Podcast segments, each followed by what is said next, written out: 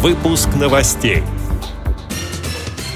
В Общественной палате РФ состоялся круглый стол по вопросам защиты прав инвалидов по зрению.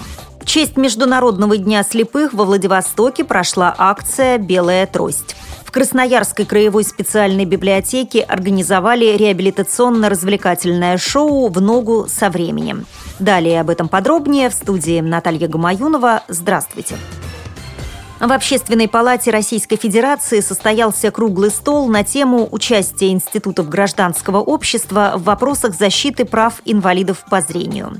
В заседании приняли участие представители Всероссийского общества слепых, вице-президент ВОЗ, депутат Государственной Думы Владимир Вшивцев, генеральный директор Института профессиональной реабилитации и подготовки персонала ВОЗ «Реакомп» Сергей Ваншин, генеральный директор ООО «Кунцево Электро» Валерий Моложаев, председатель Совета по делам молодежи при Центральном правлении ВОЗ Анатолий Попко, член Республиканского совета незрячих специалистов при Центральном правлении ВОЗ Ирина Зарубина и генеральный директор Российской школы подготовки собак-проводников ВОЗ Олег Исаенко.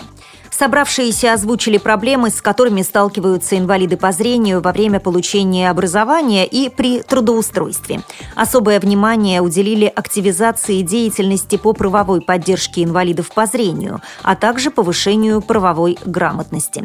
Как сообщает пресс-служба ВОЗ, по итогам обсуждения будет составлен перечень предложений для органов государственной власти и органов местного самоуправления по обеспечению реализации прав инвалидов по зрению зрению.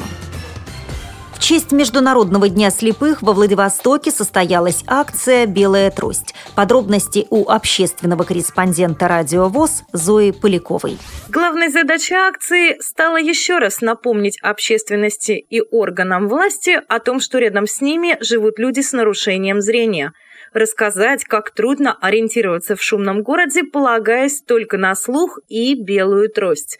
В этом году акция прошла в не совсем обычном для краевой столицы формате. Около 50 инвалидов по зрению собрались на аллее Дениса Давыдова, ведущей от остановки общественного транспорта «Русская» к поликлинике номер 4.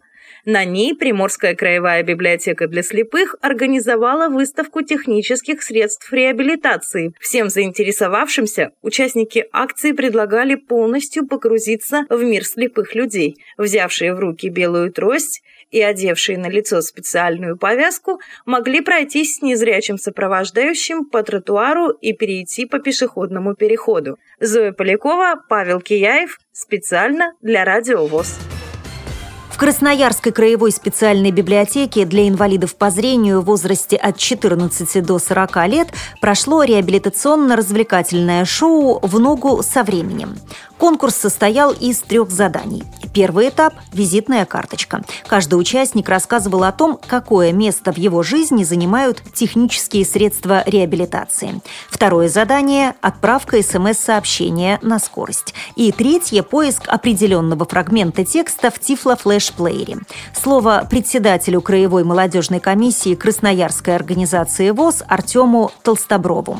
Целью данного мероприятия является развитие в молодых людях э, с инвалидностью по зрению навыков работы с средствами технической реабилитации, такими как смартфоны на базе различных систем, там Android, iOS, Далее развитие работы с компьютерными технологиями, информационными, поиск э, в интернете, вообще изучение компьютера более глубокое.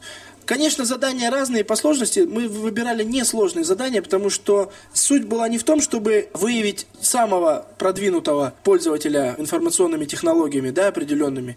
Хотя это тоже имело место. Но главное это было стимулировать других участников, да, других э, зрителей, кто смотрел там, или э, кому они впоследствии расскажут об этом конкурсе, именно приобщить вот к этой ну, деятельности, что ли, по освоению вот этих новых устройств для себя и расширить горизонты определенно.